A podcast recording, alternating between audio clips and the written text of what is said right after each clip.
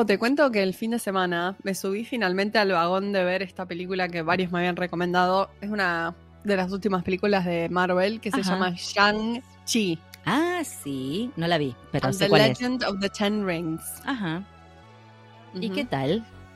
Y ¿Cómo me, me re gustó, muy, muy divertida la película, la recomiendo. Eh, me encantaron los dos actores, los, eh, el actor principal, que no me acuerdo ahora cómo se llama, y está Aquafina también, no sé si la conocen, que ella es Sí, muy la graciosa. conozco, re graciosa. Ella hace como de la contraparte. Eh, pero algo que me llamó muchísimo la atención de la película eh, es que mm, todas las partes que transcurren en China hablan en chino. Y me pareció como algo re, Ah, Qué re interesante de eso. Hollywood, de, de Hollywood, de haber hecho eso, porque normalmente es como todo en inglés y jodete. ¿En Eh, serio? No, no sabía. El actor es Sí. Simu Liu, ¿no? O Tony Sí, Chiu sí. Wai Lung, no sé Sí. cuál- de los dos. Sí. Me metí en IMDB para tirar No, el dato. Simu, Simu, es él. Eh, qué, qué interesante lo que estás diciendo, porque es algo que siempre yo entiendo, digo, entiendo que la película por ahí la hace, no sé, un estudio de Estados Unidos, entonces se habla todo en inglés, aunque Claro. eh, haya personas que son de otro lado, pero está Claro. bueno. No, que- pero la otra que hacen. verdadero, digamos. Muchísimo lo que hacen en Hollywood es eh, como que hablan, hablan en inglés, pero con un acento. Como, Horrendo. Horrible. El otro día también estaba viendo Sí. algo de Vikings, ¿no? De vikingos. Una serie nueva, no sé. Claro, son los vikingos hablando en inglés con coso como con acento de vikingo. Y yo digo, Claro. bueno, está bien, no pretendo que me hagas toda la serie en vikingo, pero a veces es como que te saca un poco, ¿no? Porque sobre todo Sí, cuando el eh, la peli transcurre en distintos lugares y entonces hay un lugar Sí. donde se habla otro idioma y decís, ¿por qué no tengo ese idioma? Yo. Sí. Otra cosa que hace Hollywood que me da risa es que cuando es de otro lado, como que es de algún lugar de Europa, Ah. el personaje eh, habla con acento británico. No, no, habla, no sé, son pavadas. Claro, ¿Por como qué? para que. ¿Por qué? claro, claro, no, qué porque claro, es así. Es así. transcurre en Europa, entonces con acento británico. No, pero lo de Li me re llamó la atención porque toda la primera parte transcurre como cuando en China y toda la primera parte está hablada en chino. Claro. Digo, wow, me pareció como un re avance con subtítulos y todo para Hollywood, como Me gusta. todas- varias escenas así en chino. Y tengo a mi hija de eso. 5 años que no lee todavía, entonces no entendía nada y yo le leía los subtítulos. le ponía voces, ¿viste? Cuando hablaba el niñito le hacía el subtítulo. Ah, o sea Eh, que le hiciste el doblaje, básicamente. le hice ponele, Una ponele. de doblaje. que es un tema para el doblaje, eso de, por ejemplo, esto que te digo, ¿no? Esto que decimos de, de- de que hablan en inglés pero con un acento. En el Mm, doblaje, por lo menos hasta donde yo sé, es medio delicado el tema de ponerle un acento a alguien. Es re, es re delicado. Entonces ten- terminan sí. hablando todos igual. Digamos, Sí. ¿no? Eh, es complicado, sería complicado igual aunque hablen en chino, porque quiero decir, el doblaje va a ser en español también. Sí, ¿no? sí.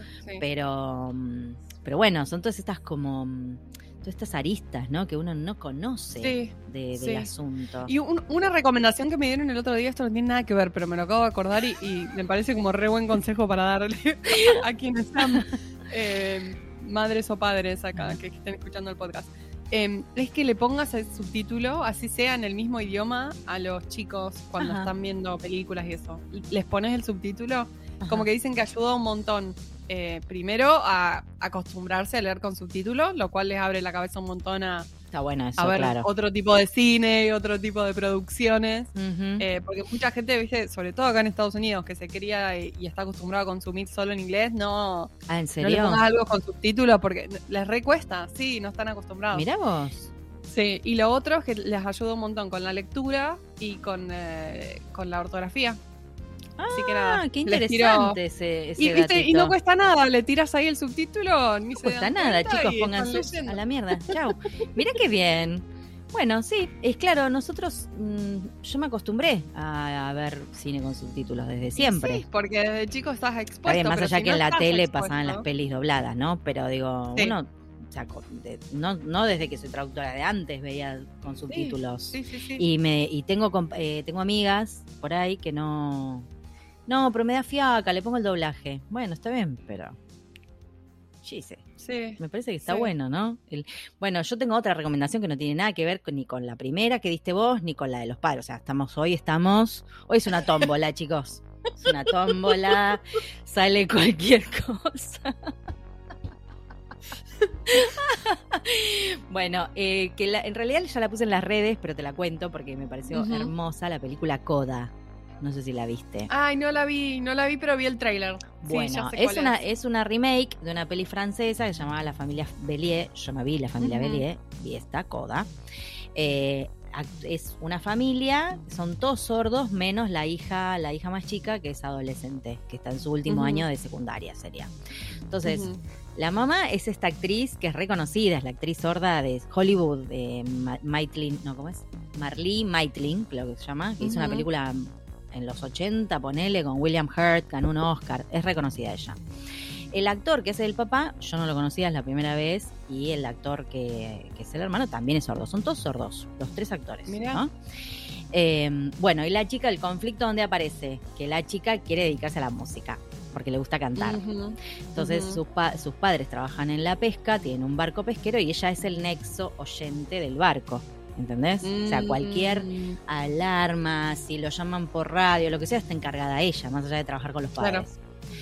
Entonces es como que la piba se levanta a las 3 de la mañana para ir a trabajar, para ir a pescar y después se va a la escuela y vuelve. O sea, está todo el día, pobre Todo. piba, nada, haciendo de todo y en el medio encuentra una clase de canto y se copa con eso y el profesor de canto le, le propone entrenarla para ir a la universidad, para sacar una beca y claro, ahí se le cruza todo, ¿no? O sea, el entrenamiento Oh, con el profesor, tener que ir a trabajar con sus padres, los acompaña a los este, a las consultas médicas. Los padres son re graciosos, el padre es hiper expresivo, o sea, aunque no entiendas lengua de señas, le entendés lo que dice, es increíble. Es una cosa locos. Este, tiene una cara así como hace todo, todo, todo, usa toda la cara, el cuerpo, todo. Qué loco. Este, ¿Y que le ponen subtítulos cuando están hablando en, en lengua de señas?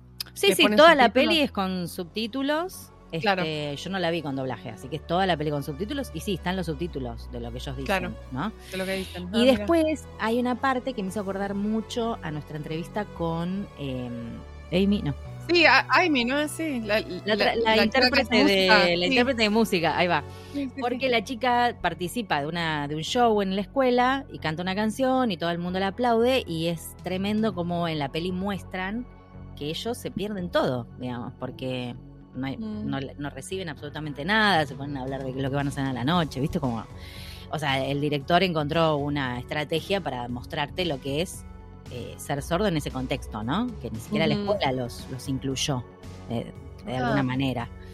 Este, y después el padre le pide que le cante la canción y le toca la garganta.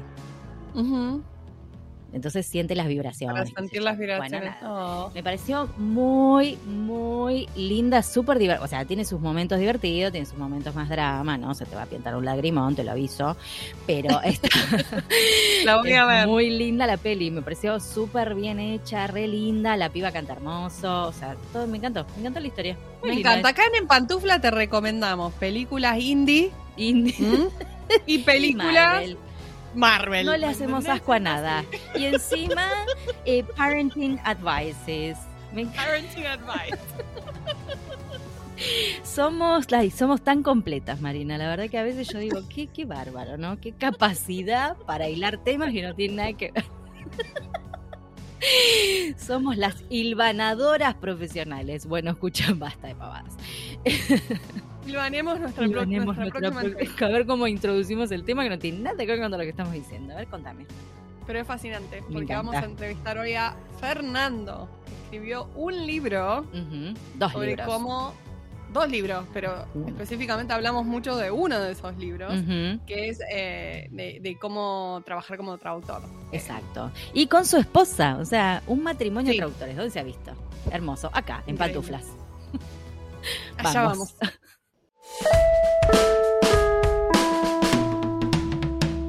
Hoy tenemos el agrado de entrevistar a Fernando Cuñado. Él es cofundador de Traducción Jurídica Academia, un proyecto dedicado a ayudar a los abogados españoles a desarrollar mejor su actividad en inglés. Es licenciado en Derecho y máster en Dirección de Empresas. También es especialista en bolsa y derivados con acreditación de la Bolsa de Madrid. Trabaja con Ruth Gámez, como traductor profesional de inglés para despachos de abogados y asesorías jurídicas de empresas. Además, Fernando y Ruth son coautores del libro Introducción al Common Law y del libro Cómo vivir de la traducción. Fernando, bienvenido a En Pantuflas. Bienvenido. Hola. Hola Paola, hola Marina, encantado de estar aquí. Qué bien, nos encanta que estés también. Yo le quiero decir a, la- a los podcast escuchas que hoy estamos triangulando con España. Fernando se está muriendo de frío, Marina creo que, no sé, también, ¿no? Más o menos. También, También. Tapa, tapa de nieve también. Y yo sigo acá con los 30 grados clavados de Buenos Aires y, y toda su humedad. Podemos repartir un poquito la cosa, ¿verdad? Qué mal repartido está el mundo. ¿Por qué? Claro, qué mal, cuánto- qué injusto es todo. ¿Por qué no tenemos una primavera todo. todos, todo el año? Estaría bueno, la verdad. Así que bueno, eh, esto es Wisconsin, Valladolid, Buenos Aires. ¡Qué alegría! Un placer tenerte, Fernando, que nos acompañes. Te quiero preguntar si estás en pantuflas. Pues mira, no estoy en pantuflas porque estoy en una pequeña oficina donde trabajamos, pero si me coges en casa, me coges en pantuflas seguro. O sea, que- Ah, está bien. Ya para la oficina ya no te da. O sea, como que no, no queda no, bien. no me da, no me da, No. pero cualquier día me las traigo aquí para estar más cómodo. Imagínate que vas a un cowork este, con tus pantuflas y ya la gente te señala. Tipo, ahí Debe haber gente que cae en pantuflas al coworking Ahí space. pasó. sí. Ahí pasó el traductor. bueno, está bien, te perdonamos. Le quiero contar a los podcast escucha, porque no lo dijimos en nuestra intro, eh, que Fernando y Ruth son marido y mujer. Nada Sí. más ni nada menos. O sea, no solamente son trabajan los dos con traducciones, sino que comparten su vida, o sea, comparten su vida, su profesión, todos los clientes, todo, comparten los clientes, ¿no? Eso entendí. Dos niños, compartimos también la hipoteca. La hipoteca, claro. Antes en el off me contaba que se repartían los horarios también por los chicos y claro, Claro. por eso no pudimos tenerlos a los dos, porque el tema de la diferencia horaria entre España y nosotros y qué sé yo, y el horario de Ruth, así que le mandamos un beso a Ruth porque Sí. eh, en, digamos, en alma la vamos a tener acá presente también, ¿no? Y después Sí. Fernando le vas a tener que contar todo. ¿Qué hiciste, mi amor? sí, sí. Eh, hablé con las chicas que de salga- Antes de que salga el podcast, se lo tendré que contar para que no a sea tener que ninguna contar. sorpresa. Después fíjate a ver si decís algo que no debías, ¿viste? Y Ruth te dice, no, Fernando, hay que hacer edición, avisar a las chicas. Esperemos que no. bueno, así que nada, nos parece como muy, muy lindo, muy divertido, muy distinto eh, esta pareja de traductores. De, de tu esposa colega o tu colega esposa, no sé cuál Sí. sería la que va primero, ¿no? Eh, así que la primera pregunta del podcast, la que nos estamos haciendo todos, ¿cómo es el día a día de una pareja de traductores? Pues mira, la verdad es que es, claro, es peculiar porque la mayoría de nuestros colegas trabajan, trabajáis y trabajamos solos Y nosotros no, nosotros trabajamos en equipo. Tengo que decir que fue ella la que tuvo la idea de hacer esto. O sea, ella realmente es la lista de los dos. Hoy tenéis la mala suerte de tenerme a mí, pero la lista de la pareja Somos es ella así. que, Las chicas somos así. Sí, que fue sí. la que ideó este proyecto y todo. Y yo me sumé al carro un, un año después, así, porque le iba bien y, y yo estaba muy eh, cansado de mi trabajo en plantilla por cuenta ajena y, y me subí al carro. Entonces, no fue eh, un tema planificado de emprender en pareja ni nada, sino que surgió de esta forma. Y, y bueno, tiene muchísimas ventajas, también algunas desventajas que a veces pues discutes, ¿no? Pero realmente lo que más siempre decimos que lo que más discusiones nos provoca son los hijos y no tanto el trabajo donde casi siempre nos ponemos de acuerdo, pero en los vos. niños es diferente. Qué interesante. A los niños no se los puede dejar por ahí, así que van a tener que seguir discutiendo. No, no, y siempre te plantean problemas, cada día uno diferente o varios, ya sabes. Y Claro. también me encanta porque también comparten esta, la faceta docente ¿eh? y escribieron juntos el libro Cómo vivir de la traducción. Sí, Eso ya de por sí me intriga saber cómo es. Sí. Nos muestra la, nos muestra la, la me ¿de encanta. cuándo es el libro? Em, Porque no, no lo tenía a mano para ver. ¿De cuándo, cuándo lo sacaron? septiembre de este año. Ah, re nuevo. me Qué onda. Tenemos acá la re La primicia. renovedad. Sí. Eh, ¿Cómo surgió la iniciativa de hacer el libro? ¿Cómo fue la experiencia? Eh, nada, todo lo que puedas ampliar sobre Mm. repercusiones, anécdotas, Pues- todo lo que quieras. Pues mira, la verdad es que este libro, es- tenemos dos, el de introducción al common law que has comentado antes, Marina, y este. El primero fue un encargo de la editorial Aranzadi, que, nos, que conocíamos, nos lo encargó y tal, pero este, segundo, este pues surgió como... Es, es un tópico esto que se dice, este hay algunos libros que te salen de dentro y este fue así. Sí.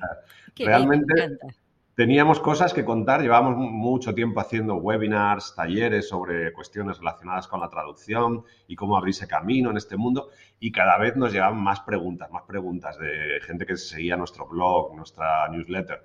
Y, bueno, pues es que llega un momento que pues, tenemos que ponerlo en un libro ya, porque no hay manera de contestar a todo esto de una manera coherente y realmente pues eso fue un poco esto que surgió de, de esta manera, nos repartimos el trabajo, mira, tú haces estos capítulos, yo hago estos, luego los eh, unificamos, luego paso por una revisora eh, que lo hizo bien y nos quitó las 100.000 ratas que había y todas esas cosas. Y, no sé, así surgió. Y, decidimos también autopublicarlo, porque la otra vez nos voy a publicar una editorial y está muy bien, pero cuando te publica una editorial, no, o sea, pierdes control total. O sea, es como desaparece ahí en un limbo extraño, no sabes nunca nada más del libro. Y esto lo hemos autopublicado en Amazon y vemos cada día los ejemplares que se venden y dónde y en qué país. Qué bueno. Qué buena onda eso. O, sea, o sea que ustedes hicieron, se encargaron de todo, de, como de, llevar adelante la edición, la encuadernación, todo. Y bueno, eh, contamos con gente que sabe de esto, porque realmente ah, la, portada la hizo uno que, que es un portadista, que no sabía que existía esa profesión pues resulta es una novedad, es una novedad para nosotros, para mí también. Hay gente que diseña portadas de libros. Eh, lo bueno, revisoras sí, ya lógicamente estamos en este mundo y sabíamos que existen los revisores y le encargamos a, una revisora correctora que lo hiciera. Y también eh, teníamos, eso sí, una persona que conocíamos de que se encargaba de ayudar a autores a publicar en Amazon, porque parece fácil, pero luego no lo es tanto. Y bueno, pues que nos fue guiando un poco en el proceso de cómo subir el libro, cómo poner los precios y, y todo eso. Y, bueno, fue muy divertido porque lo hicimos un poco entre, entre todos. Claro, qué buena, onda. no sabía que ¿Quién quiere comprar el libro entonces en Amazon recomendás o, de, o algún otro lado? Sí, no, solo se vende en Amazon. Lo bueno es que se vende en todo el mundo. Eh, bien. En Amazon eh, te lo puedes descargar en ebook o en Kindle, perdón, en la versión claro, Kindle. Claro, claro. Creo que son 3 euros o 4 dólares. Y en versión papel también te lo mandan a casi todos los países del mundo. Eh, no sé si son 12 dólares, una cosa así lo que cuesta.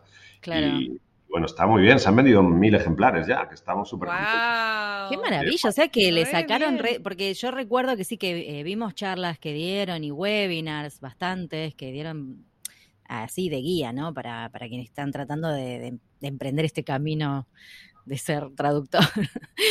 este, no sabía que el libro era tan nuevo, pensé que era anterior. o sea, me sorprendió. Ustedes sí que le sacaron provecho a la cuarentena, a pesar de tener a los niños ahí, ¿no? Que no es fácil. No es fácil, no, la verdad que es cuestión de organizarte y, bueno, y dedicar. Nosotros para eso sí que es verdad que somos muy hormiguitas y nos gusta hacer todos los días metódicamente unas cuantas cosas y tampoco trabajamos tantas horas. Hay gente que nos dice, bueno, ¿trabajaréis 12 horas al día? Realmente no pero sí que es verdad que todos los días hacemos lo mismo. Por la mañana solemos escribir una hora o así, ya sea para el blog o para algún curso, el libro, tal. Y luego, pues, eh, trabajar en los encargos de traducción que tengamos, responder a alumnos. Tenemos equipo también en la escuela que nos ayuda, en la academia. Tenemos eh, a varias personas de, que son tutoras de la academia y nos ayudan. Pero bueno, sí, es un poco más trabajo de organización y de hormiguita que al final es a nosotros lo que nos funciona, al menos. Qué bueno, me encanta. Aparte, sí, iba a decir una pareja de traductores y sí, es organizada, yo qué sé. No me los imaginaba de otra manera, digamos, ¿no? O sea, este, y, me interesó esto también que se repartieron los capítulos, por ejemplo, ¿no? Teniendo en cuenta que, por ejemplo, que es la experiencia de cada uno o es por una cuestión de temas. Pues no, la verdad es que fue una cosa más arbitraria, así como, como los estados, los condados de Iowa, que pues tú para aquí, del 1 al 12 para ti, del, 10, del 1 al 11 para mí. Claro. Hicimos ah, un esquema primero y la verdad que ya teníamos bastante escrito de otros talleres y webinars y demás. Y bueno, una vez que diseñamos un poco el esquema, pues ya dijimos, venga, pues a escribir un poco tú de esto, yo del otro, y luego fuimos viendo, a ver, ¿qué has escrito aquí? Ah, pues sí, esto, ah, pues añade esto, se te ha olvidado esta anécdota. Ah, eso, claro, se consultaban entre ustedes, se iban como tirando, tirando tips o cosas. Ah, me gusta. me encanta esto así de hacer todo como en equipo. Es re lindo, me parece divertido. Bueno, es más agradable desde luego que trabajar solo, porque trabajar solo siempre es más duro, ¿no? Y, claro. y bueno, esto es más un poco... No, además tenerlo dividido así resulta mucho menos abrumador, como escribir un libro que tener, bueno, yo me estoy ocupando de estos capítulos y como Sí. lo vas como breaking it down un poco, aunque sea. Sí, y aunque, y aunque trabajen juntos y todo, es como tiene un, tiene dos miradas, no es una sola mirada, que de repente Claro, uno cuando encara algo solo, bueno, es uno y ya, ¿no? O sea, Y bueno, Eh, llevamos 12 años trabajando juntos en esto, entonces ya más o menos toda la historia no la conocíamos bien. lo que Claro. Claro, claro. Lo hemos contado también en bastantes, algunas cosas se han contado en entrevistas o en conferencias. Sí que es verdad que aportamos cosas nuevas en el libro. Por ejemplo, una cosa que siempre nos preguntaban mucho, bueno, ¿y cuánto se gana con esto de la traducción? ¿Y se realmente se gana Ay, para sí. vivir y todo eso? Es la gran pregunta. La gran pregunta, pues aquí lo ponemos en el libro, lo que ganamos el primer año, lo que ganamos el segundo, lo que ganamos el tercero, dijimos, venga, transparencia Wow, total, full disclosure. Ajá. full disclosure. Sí. Como ya está declarado Hacienda, eso son de hace muchos años, no hay problema. Ya, está. Nadie te va a pedir plata. Ah, bueno. Bueno, si alguien ha, ha leído el libro, bueno, obviamente va a haber muchas personas interesadas, creo, a partir del episodio, este, pero si alguien ya lo leyó y quiere comentar, ¿no? Cuando saquemos este episodio, comenten, ¿no? Porque está bueno también ver la repercusión, ver qué es lo que cada uno le sacó eh, Claro. de provecho, ¿no? Lo que sacó en claro. Ay, me encantó. Hagamos este feedback para Fernando y para Mira, Ruth. La, la verdad es que nos escribe mucha gente y que leen el libro, porque también está un email ahí de contacto que ponemos para que nos escriban, porque nos encanta tener ese contacto con las personas. Y una de las cosas que más nos están diciendo es que, eh, que a, a bastante gente que le ha dado como la ilusión que le faltaba para dedicarse a la traducción, que Vamos. habían perdido la bueno. En algún momento, que se habían dejado llevar por el desánimo, porque es verdad que esto es difícil. Eh, Eso no lo escondemos en ningún momento. Esto es difícil como cualquier profesión. Pero, pero sí le damos una mirada positiva y, y muchas personas nos han dicho eso, que les ha devuelto la ilusión en la carrera que siempre han querido, pero que por dificultades no se atrevieron a comenzar o que empezaron y la dejaron por diferentes cuestiones y la verdad que eso nos da súper, bueno, una alegría enorme, claro. Sí, Muy sí. gratificante. Totalmente. Eh, Fernando, y bueno, ustedes trabajan también con eh, despachos de abogados que dan asesoría Sí. jurídica, bueno, y traducción, eh, y con empresas grandes, ¿no? ¿Cómo es trabajar con este tipo de clientes? ¿Qué tipo de trabajos te piden? Sí, lo- los clientes de traducción son en 95% clientes directos, porque empezamos trabajando para agencias de traducción, la verdad, como yo creo que casi todo el mundo. Pero bueno, llegó un momento en que nos te- teníamos de los dos tipos de clientes, directos y agencias, y como que nos gustaba más el mercado de cliente directo, Claro. que, que a veces dices que es más rentable. Bueno, es más rentable, pero también lleva más trabajo. Entonces, eh, en fin. Tiene los- sus pros y contras, por supuesto. Claro. Y si no, vayan y lean el libro de Fernando. Si tienen alguna duda. Ahí. Muy bien, te he disculpado, luego te pago la comisión esa que Ahí teníamos. está. a medio. Después charlamos. Pues sí, eh, llegó un momento que nos decidimos más por ese mercado porque nos gustaba, nos, nos- sentíamos más cómodos trabajando con, con ese tipo de clientes. Y, y bueno, pues nos, hem- nos hemos dirigido más a eso, a despachos de abogados y también asesorías jurídicas de empresa. Y la verdad que son muy diferentes. Los despachos de abogados, pues son como, bueno, pues como que están muy estresados, siempre van al límite, ¿no? Son como gente muy... Quiere todo para ayer, lo quieren todo para ayer, ¿no? Es, bueno, es una cosa como más tal. Y, la- y las empresas es diferente, tiene como otro ritmo, ya las empresas grandes son como, bueno, pues ya sabes, como un ministerio casi, ¿no? Y, y Sí. hay Más burocráticas, más organizadas en algunas cosas. Sí, es cierto. Sí, Claro. y luego tienes que hablar con 20.000 personas para que te paguen una factura porque le falta la firma de la planta tercera que no bajó a la segunda y no sé qué. Ay, sí. Pero bueno, son cosas así, pero también es, también es divertido y nos gusta. Eso, eso es algo que charlan en el libro, el tema de las diferencias de los distintos tipos como de clientes. Yo creo que sí que se toca, sí, se habla de también clientes directos, clientes agencias. Lo que más eh, hablamos es de cómo iniciarte, cómo empezar. El, el libro Mm. tiene el subtítulo de lo que, no, lo que no aprendes en la universidad, porque es un poco esa experiencia práctica de, Ah, de- Sí, de los 12 años de, de camino, ¿no? de abrirnos camino y de haber tropezado en muchas piedras. Y hablamos mucho más de cómo empezar, qué obstáculos hay, cómo salvarlos, cómo acudir al mercado, dónde están los clientes, cómo eh, presentarte, cómo hacer marketing, eso que tanto nos cuesta a veces a los traductores. bien, bien práctico. Es todo, sí, es todo lo que nos falta, es verdad eso, salir de la universidad y el título es como, bueno, sí, pero falta, falta eh, hacerse a los ponchazos, como diría mi padre, ¿no? Y, y un- y también muchas misconceptions, ¿no? De esto que hay muchos malos entendidos o cosas que se enseñan en la universidad que se enseñan mal. A ver, todo lo que creo que se enseña sobre la, profe- sobre la práctica de la traducción, la teoría de la traducción es perfecto porque ellos son los que más saben de todo esto y lo que enseñan el oficio, pero la parte práctica no se enseña a veces tan bien porque no se conoce tan bien. Y entonces a veces los estudiantes salen con algunas ideas equivocadas al mercado que les, que les frenan, ¿no? Como por ejemplo el tema de la especialización, que siempre lo decimos. Y, cada vez, cuanto más lo decimos, más gente hay que nos escribe y nos dice, es verdad, en la universidad también me dijeron que no me especializara, que, la ah. especialización me encontraría a mí, que ya que, hiciera un poco de todo y tal. Y esto es un error, en mi, humilde opinión, enorme, porque el mercado lo que necesita cada vez más son, son especialistas. Y, bueno, pues ese tipo de cosas más que abordamos en el libro, pues para tratar de acercar nuestra experiencia a la gente que está empezando y decirle, mira, por aquí. O sea, yo ya me equivoqué, no vayas por este camino, ve por este otro, que igual ya un poco más lejos. Claro, claro. era un poco la idea. No, qué genialidad. Me encanta, me encanta. Y nos interesa mucho tu experiencia como traductor especializado en bolsa. Nunca hablamos con nadie que tenga esa especialización. No entendemos nada de la bolsa. No, no sabemos nada del tema. No entendemos nada. ¿Qué, particularidades tiene ese mercado? Bueno, la verdad que mi especialización en bolsa es un poco porque me gustaba el tema. Empezamos en jurídica los dos, porque los dos habíamos estudiado derecho, y empezamos con jurídica pero sí que es verdad que aquí algunos clientes en, los inicios eran despachos de abogados que eh, gestionaban, eh, bueno, pues procedimientos de emisión de, deuda privada y procedimientos de emisión de acciones. Y entonces nos empezamos a meter ahí, en ese mundo de la mano de, de esos clientes, y a mí me interesó mucho. A Ruth es verdad que ese tema le gusta menos, a ella le gustan más los seguros y esas cosas tan entretenidas. bueno, cada uno se divierte como puede. Está bien. Cada uno se divierte como Dios le a entender. Y a mí me gustaba lo de la bolsa, entonces me especialicé con la Bolsa de Madrid y, bueno, pues hemos hecho cosas para, sobre todo para el mundo jurídico, pero que, asesoran, ¿no? Que asesoran a, a bancos o a otras entidades a la hora de hacer emisiones. Eh, no trabajamos para brokers de, bolsa directamente, sino para despachos de abogados que asesoran en la emisión. Y la verdad que es muy divertido, a mí, a mí, por lo menos me lo parece. Ah, bueno, tiene sus cosas divertidas y, y, bueno, el mundo de la bolsa pues es un mundo muy peculiar como otro cualquiera, ¿no?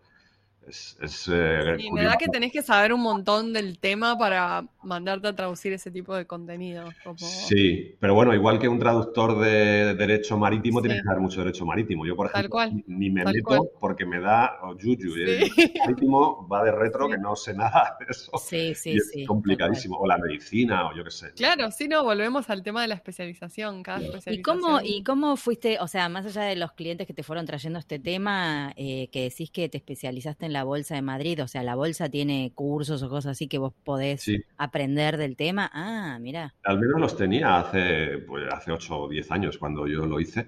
Y luego también hay algunos másters de, instituciones financieras sobre, sobre Bolsa. Y bueno, esa es una, por ejemplo, esa es una buena eh, especialización, porque el mercado financiero, la traducción financiera está muy en auge. Bueno, hay cuatro, ¿no? Ya sabemos. Eh, jurídica, financiera, médica y técnica. Esas quizás son las cuatro áreas más demandadas todo el mundo. Y sí, yo cuando alguien me, me pregunta y, yo, ah, ¿puedo hacer un máster y tal? Digo, sí, haz un máster, pero no hagas un máster de traducción, haz un máster de bolsa o de jurídica o de, yo qué sé, de farmacia o de algo que, claro, que te tema. profundizar. Está bueno eso, sí no sé, es, mi visión.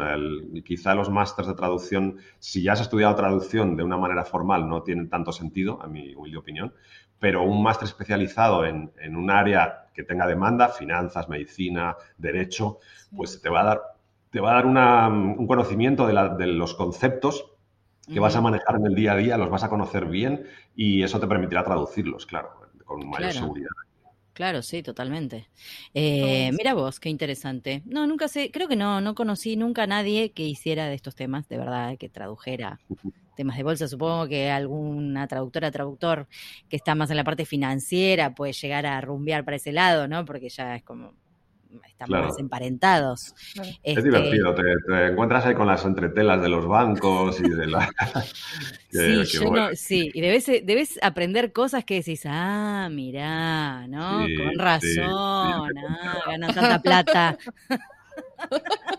Claro, te obligan a, firmar muchos contratos de confidencialidad. me imagino, mm. me imagino todo ese, entramado, sí, sí, no, no, entiendo nada, este, intento que sí que tienen ahí como una clave de algo. Con, con domicilio en cualquier país, en España, en Italia, en Francia, pues luego emiten eh, deuda y emiten acciones y todas emiten desde, la- desde Luxemburgo o desde Claro. la isla de "Ah, qué Mm. curioso, ¿no? Que, Qué curioso Luxemburgo.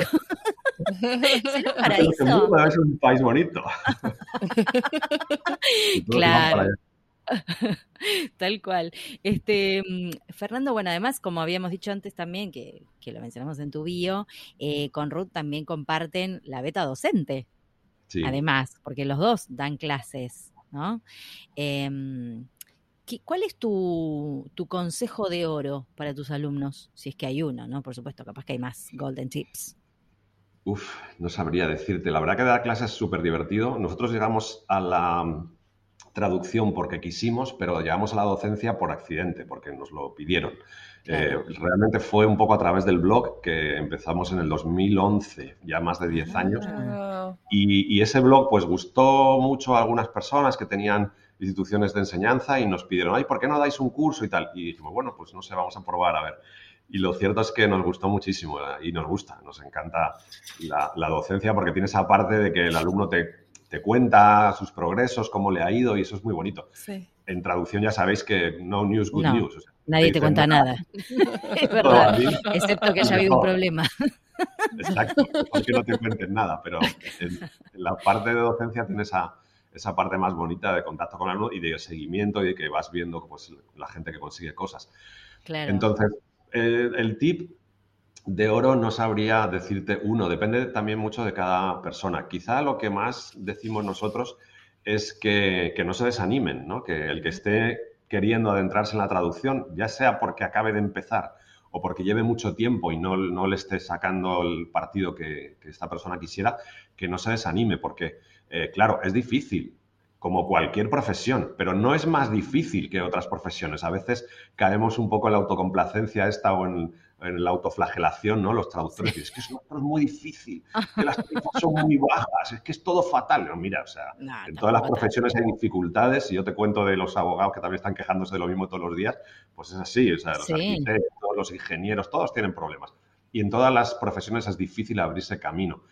Pero la nuestra es una profesión maravillosa, es una profesión preciosa donde hay muchísimo trabajo que está en plena expansión, que yo no conozco ninguna profesión, ningún otro oficio eh, legal, al menos, que tenga este desarrollo que, tiene nuestra profesión.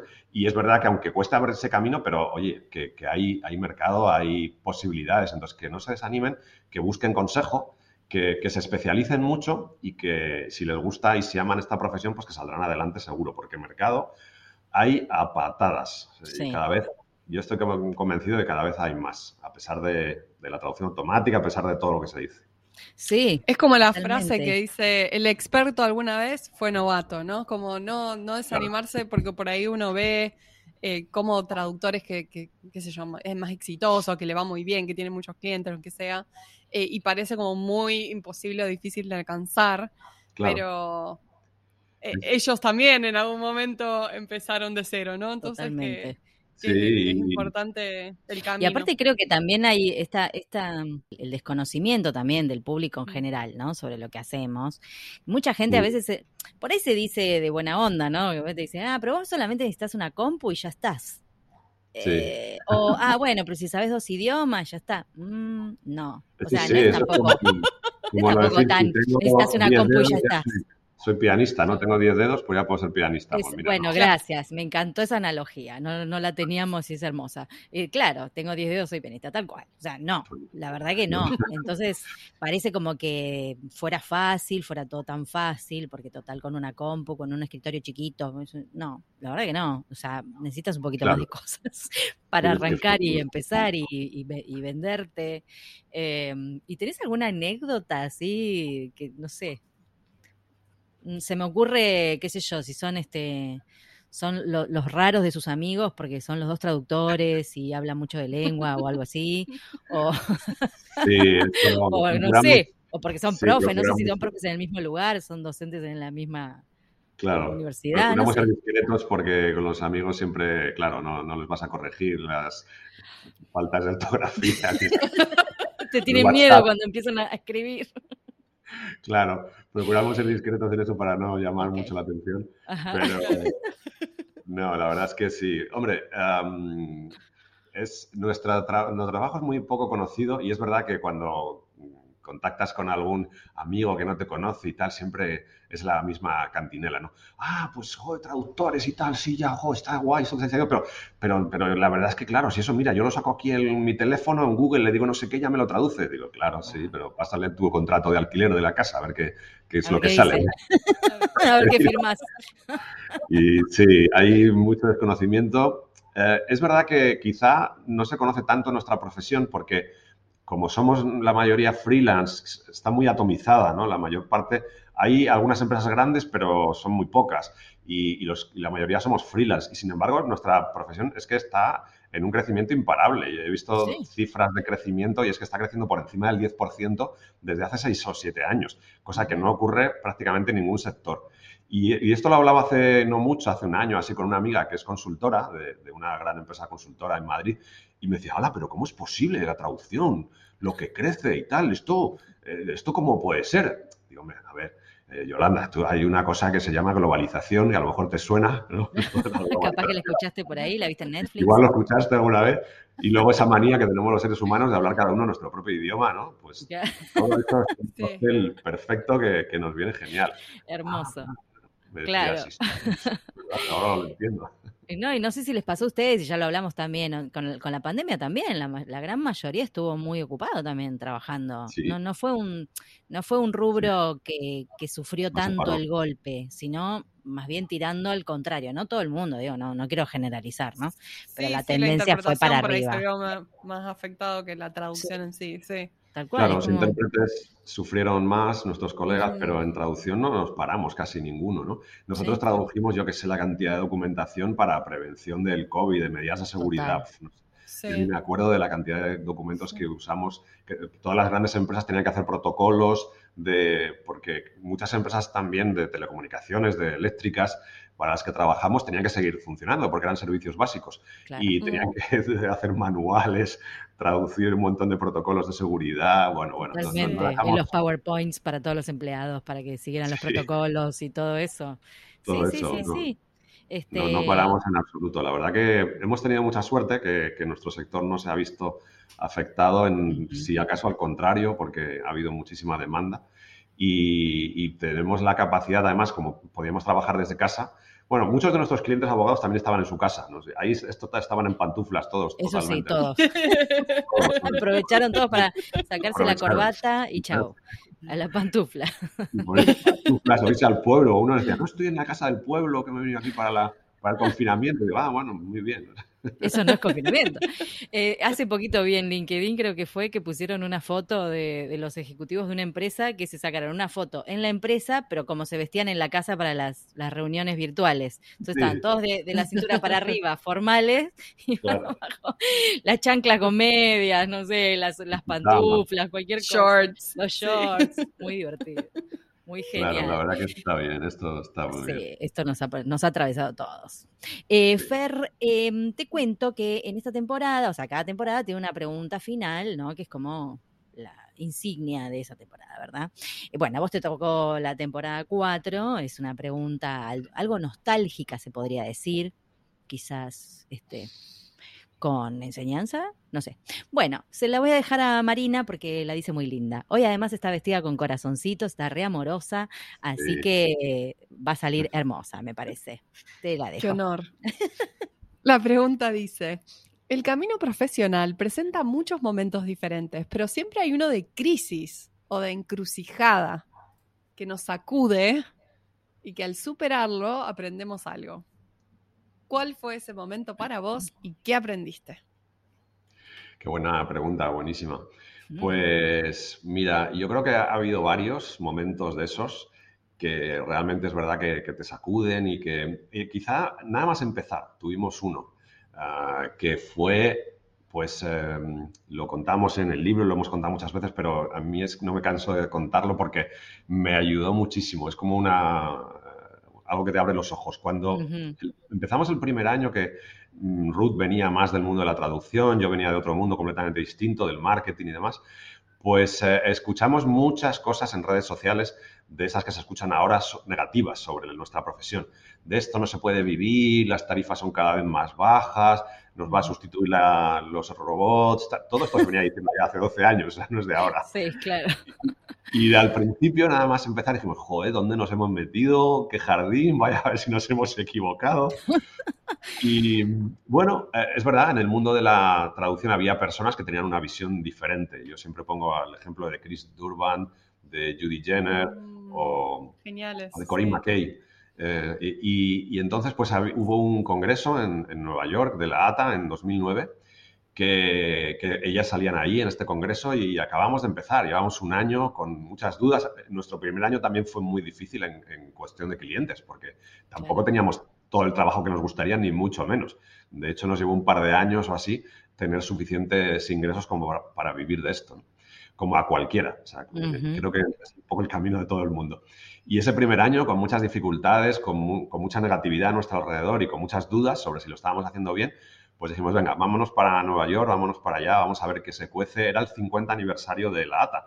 Y pensamos, joder, una asociación que lleva 50 años, algo estarán haciendo bien, ¿no? Yo creo que solo por eso Debe tener algo para decir, claro. Debe tener algo que decir, efectivamente. Y fuimos para allá y, encontramos gente que, realmente nos dio otra visión más positiva, diferente a la que se habitualmente o a veces se ve en algunas redes sociales. Pues eso, claro, esta es una profesión maravillosa, se puede vivir de ello, se puede cobrar mucho, pero claro, fácil no es. Eh, y, y, la verdad que fue eso como un momento de decir, ah, qué bien, qué bien que hay alguien que me lo confirme.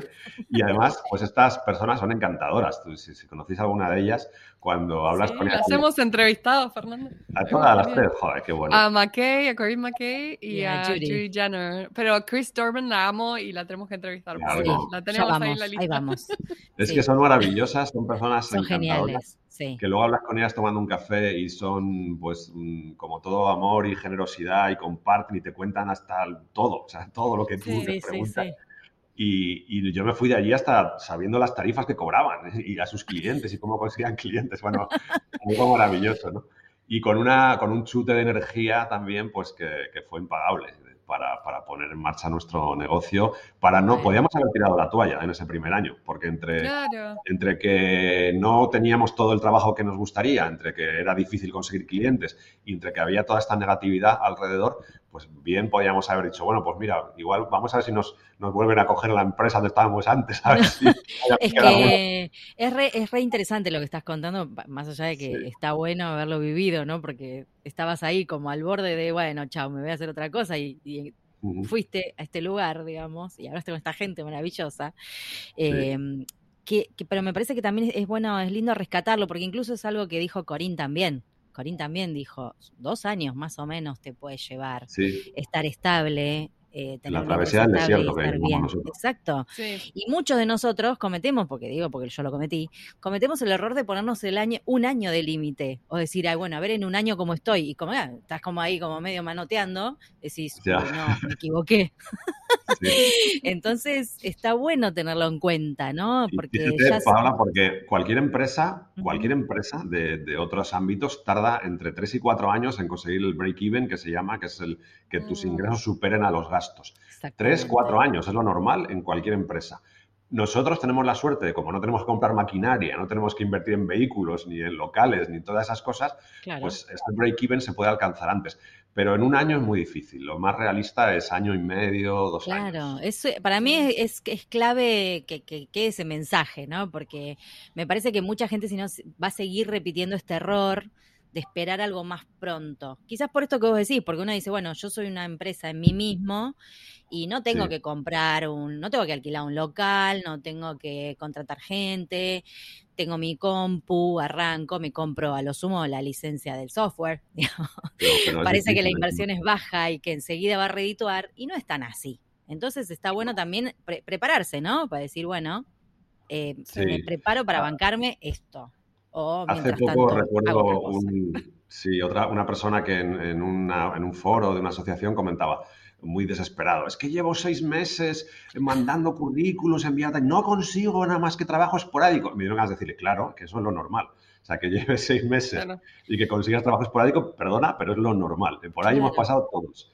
Y luego ya, si, si insistes, la clave es la paciencia. la- Mm, Claro, y saber también que, que, que hay que poder sostenerse todo ese tiempo, ¿no? Digo, porque también Claro, a veces pasa eso. que- Este, Claro, ahí Sí. si no dispones de un cierto colchón financiero o unos ahorros o algo, pues es difícil, ¿no? O si no, Exacto. Sí, si empiezas desde cero en casa de tus padres es más fácil porque no tienes hipoteca, no tienes coche, claro. tal vez, ¿no? Pero si empiezas ya de, de mayorcito, como fue nuestro caso, pues bueno, teníamos unos ahorros de los que tuvimos que tirar durante casi dos años hasta, hasta poder Claro, hacerlo. sí, sí, mismo. sí, sí. Conozco Pero otra cosa que quiero rescatar, otra enseñanza de lo que dijiste, Fernando, es que acudieron a, la- a, la- a una asociación, ¿no? Una asociación de traductores. Es importante eso también, porque en la vorágine uno por ahí se siente un poco Sí, solo siendo traductor independiente. es verdad. eh, y eh, está bueno saber que, que existen esas asociaciones y que pueden ser de gran ayuda. Totalmente. Sí, el- el- es, es una profesión muy solitaria, necesitamos comunidad, eh, porque los seres humanos Mm. somos seres sociales que necesitamos como el vivir en la comunidad. Ujú. Es una de las razones por las que nosotros creamos el club de los grandes traductores, que no os puedo enseñar mi jersey tan bonito, mi camisa que traigo aquí del club, porque no Ah, está... me muero, no veía que decía eso. El Club de los Claro. Grandes Traductores se llama. Sí, es nuestra comunidad, es una membresía que, que creamos y, y precisamente un poco para eso, para hacer comunidad. Primero surgió entre nuestros alumnos de la academia Ajá. solamente, una cosa privada para ellos, y luego ya desde hace un año lo hemos abierto, ahora hay como 150 personas Qué bueno. que- compartimos todos los días en un foro dudas, comentarios, charlas, nuestros éxitos también compartimos. Y nosotros les insistimos también en que compartan sus éxitos porque eso anima a otras personas. Oye, que no solo hay dificultades, que también se Claro. consiguen cosas. Sí, sí, sí, Qué bueno, y eso, eso lo tienen como para ser miembro de, de este grupo, ¿hay que cumplir algún requisito? ¿O le puedo decir a la gente que se fije, no sé, en la página o algo? Que no hay que cumplir un requisito, solo que si no eres traductor no te va a interesar, claro. No, es claro. el- Sí, que se dediquen a la traducción mínimamente. Excelente, me gusta el nombre, el Eh, Club de los Hay Grandes Traductores. personas, sí, el Club de los Grandes Traductores, una cosa así como, queríamos que fuera también pues eh, motivacional y que diera una- un poco de, de buena onda, ¿no? Porque sí, ya estamos sa- saturados de mala onda, de críticas, de quejas, que todo eso está bien. Pero no sé, nos- nosotros somos más partidarios de si tienes que quejarte, pues llama a tu amigo, te tomas un café con él, le, le comes la oreja con tus problemas Y chao. y ya está. Chao, ¿no? Me encanta, me encanta la iniciativa. Tienen un montón de iniciativas, la verdad, me encanta que trabajen juntos, que compartan su vida y que Gracias. quieran además compartir con otra gente, con el libro, con el blog, con el club. Así que un placer conocerte y, y cariños a Ruth también, que es parte de todo esto que estás contando, ¿no? Muchas Claro que gracias, sí, por Fernando. supuesto, es parte fundamental. Gracias a vosotras. Muchísimas un, gracias. sí. un placer charlar con, con las dos y, y nada, pues me encanta vuestro podcast, lo seguiré escuchando como hasta ahora. Un Qué genio, qué genio. Muchas gracias, saludos. Muchas gracias.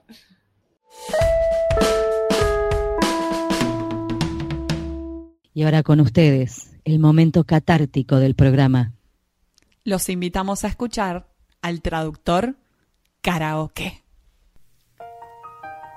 Pao? Pao? Do you wanna go outside now? Come on, let's go and play. I never see you anymore. Come out the door, it's like you've gone away.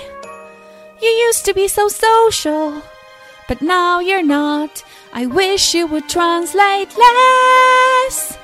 Do you wanna go outside now? Leave the office, go outside now. Go away, Marina. Okay, bye.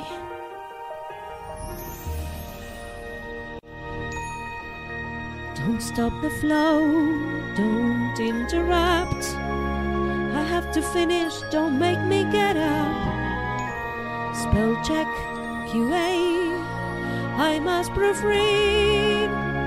Do something wrong, and every PM will know. Gotta work, gotta work. Can't have a life anymore.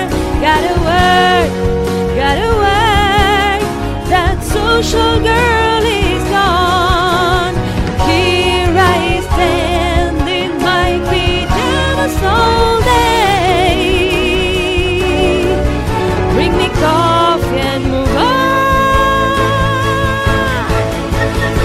fashion never bothered me anyway.